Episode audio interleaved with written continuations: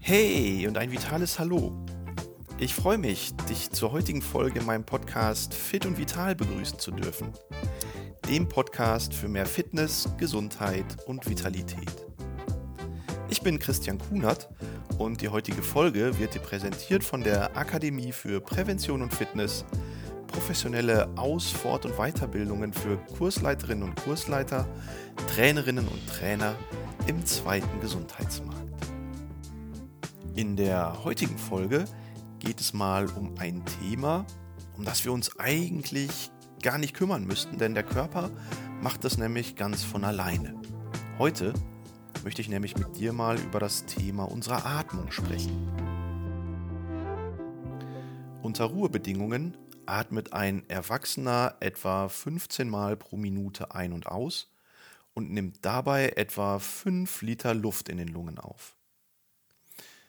Dadurch, dass wir einen Sauerstoffgehalt von etwa 21 Prozent in der Luft haben, entspricht das etwa 250 Milliliter Sauerstoff, die wir dabei zu uns nehmen. Diesen Sauerstoff, den brauchen wir als wichtigen Energielieferer, denn wir benötigen den Sauerstoff, um in unserem Stoffwechsel Energie zu produzieren. Ohne dieses Gas können weder Menschen noch die meisten Tiere überleben. Sauerstoff ist demnach lebenswichtig. Um die Energieproduktion der Zellen aufrechtzuerhalten, ist das gesamte menschliche Gewebe auf die ständige Versorgung mit Sauerstoff angewiesen. Beim Einatmen gelangt Sauerstoff über die größeren Atemwege bis in die kleinsten Luftwege der Lungen, in die sogenannten Lungenbläschen.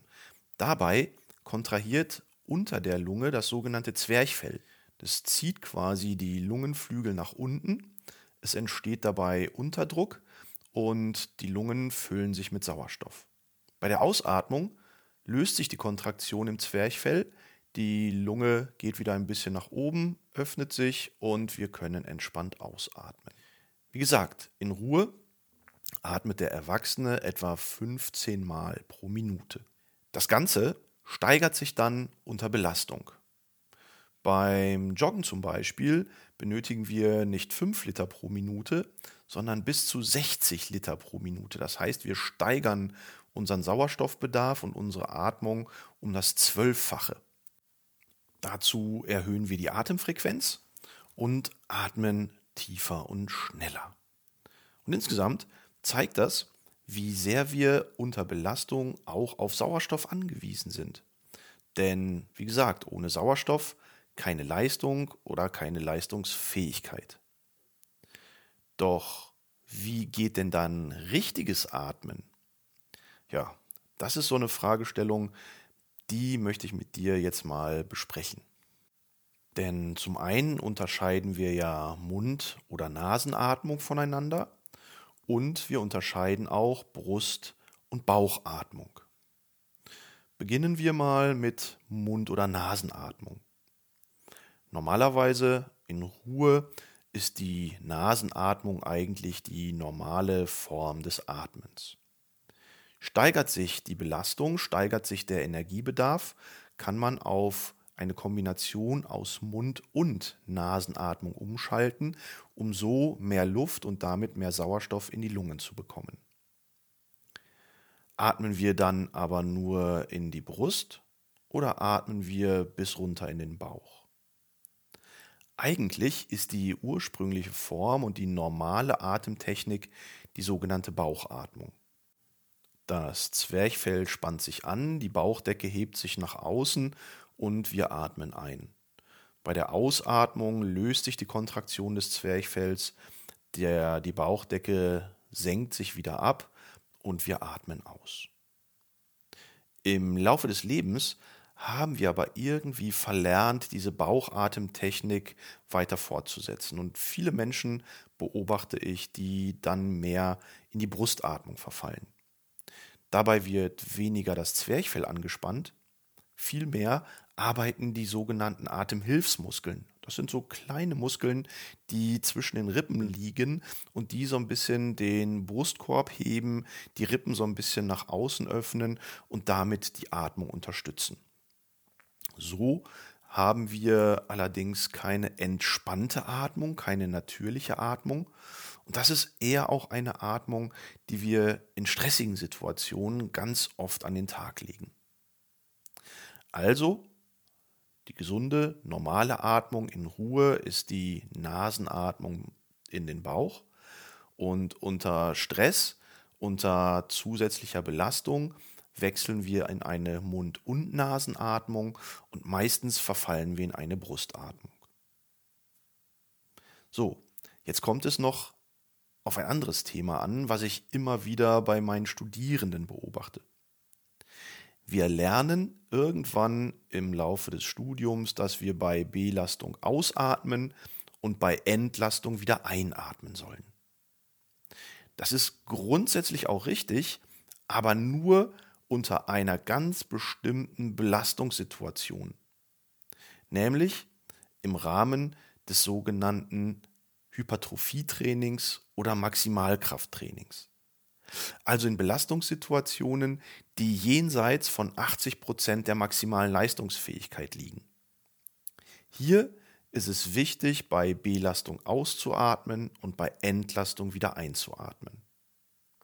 Warum ist das so? Ganz einfach, aus zwei Gründen. Der erste Grund, wir unterstützen mit der Ausatmung bei Belastung die Kontraktion und können etwas mehr Energie in die Bewegung setzen. Das heißt, wir sind stärker in dem Moment. Ein zweiter Punkt ist, dass wir bei Belastung ausatmen und bei Entlastung wieder einatmen, um einen weiteren natürlichen Atemrhythmus und Atemfluss zu behalten. Denn oft neigt der Mensch dazu, bei hohen Belastungen und Anstrengungen den Atem anzuhalten oder gegen die geschlossenen Lippen auszuatmen, also die sogenannte Pressatmung zu betreiben. Das ist allerdings für den Blutdruck und für den Kreislauf schädlich. Denn bei angehaltenem Atem oder bei der sogenannten Pressatmung kommt es zu Blutdruckspitzen, die liegen jenseits von 240 mm Hg. Das ist quasi das Doppelte eines normalen Blutdrucks.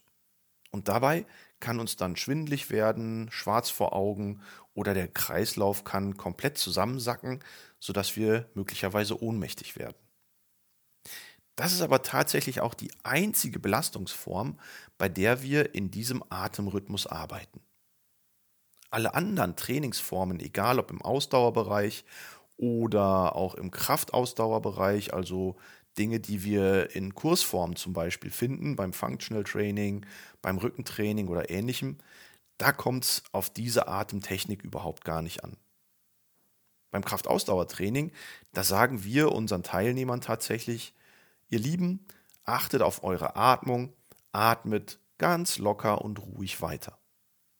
Das macht unter anderem auch deswegen Sinn, weil gerade in diesen Kraftausdauertrainingsformen finden wir ganz oft entweder kleine, schnelle Impulsbewegungen oder aber sehr komplexe Bewegungsformen. Und bei diesen Impulsbewegungen, bei diesen Tempobewegungen, wenn ich da meine Atmung an die Bewegung anpasse, na, dann kann ich auch gleich in eine Tüte atmen und komme in die Sauerstoffschuld und dann kann es tatsächlich auch wieder sein, dass mir schwarz vor Augen wird oder dass mir schwindelig wird. Und bei sehr komplexen Übungsformen, wo viele Bewegungen kombiniert werden, wo wir ja sehr viele Bewegungsmuster aneinander rein, da haben wir gar nicht diese klassische äh, Belastung und Entlastung im Wechsel. Da kann es dann durchaus sein, dass dann so ein Übungsflow, so ein Übungsrhythmus auch mal durchaus etwas länger ist und irgendwann müssen wir tatsächlich auch wieder aus- und einatmen. Deswegen ist hier immer unsere Empfehlung, ganz locker die Atmung etwas gesteigert, aber im eigenen Atemrhythmus weiter fortführen und locker ein- und ausatmen. Beim Ausdauertraining sieht das Ganze dann etwas anders aus. Ich habe ja vorhin schon gesagt, wir steigern etwa unseren Energiebedarf, unseren Sauerstoffbedarf beim Joggen um das 10 bis 12-fache. Und um das zu erreichen, müssen wir zum einen die Atemfrequenz erhöhen und zum anderen das Atemvolumen, indem wir nicht nur durch die Nase, sondern durch Mund und Nase atmen. Und wenn wir dann das Ganze auf etwa vier Schritte ziehen, bei vier Schritten ein- und ausatmen, dann haben wir ein gutes Atemtempo. Ansonsten sagt man ja beim Joggen immer laufen ohne zu schnaufen. Und wenn ich mich beim Joggen noch gut mit einem Trainingspartner unterhalten kann, dann habe ich zum einen ein gutes Tempo und zum anderen bin ich relativ gut mit meiner Atmung unterwegs. Abschließend kann man vielleicht noch mal einen kleinen Blick auf verschiedene Sportarten werfen, bei denen die Atmung tatsächlich Bestandteil der Technik ist. So zum Beispiel beim Yoga, wo man bestimmte Bewegungsflows hat, in denen man tatsächlich dann lang ein- und wieder ausatmen muss. Oder beim Pilates, wo man das sogenannte Powerhouse, also das äh, Zentrum des Körpers immer wieder unter äh, Anspannung bringen muss. Und da wird auch sehr bewusst auf die Bauchatmung zum Beispiel geachtet. Zudem gibt es auch Entspannungstechniken, wie zum Beispiel die Atementspannung, wo es darum geht, bewusst die Atmung zu entschleunigen, tief in den Bauch einzuatmen und vielleicht den Atemreflex in der Ausatmung ein bisschen zu verzögern. Aber gerade dieses Verzögern der Ausatmung ist ja auch nur bedingt möglich. Denn das Gehirn wird irgendwann feststellen, oh, wir haben zu viel Kohlendioxid im Blut, wir müssen atmen. Und dann atmen wir automatisch weiter. Und dementsprechend sehen wir an dieser Stelle, wie wichtig die Atmung ist. Die Atmung ist quasi die Superkraft unseres Körpers. Sie unterstützt bei hohen Belastungen, sie gibt dem Körper Energie und wir steigern automatisch unsere Atmung, wenn wir uns anstrengen. Das macht der Körper einfach nur so, weil er es kann. Und in diesem Sinne atme ich jetzt mal tief durch und wünsche dir einen schönen Tag. Dein Christian Kuhn.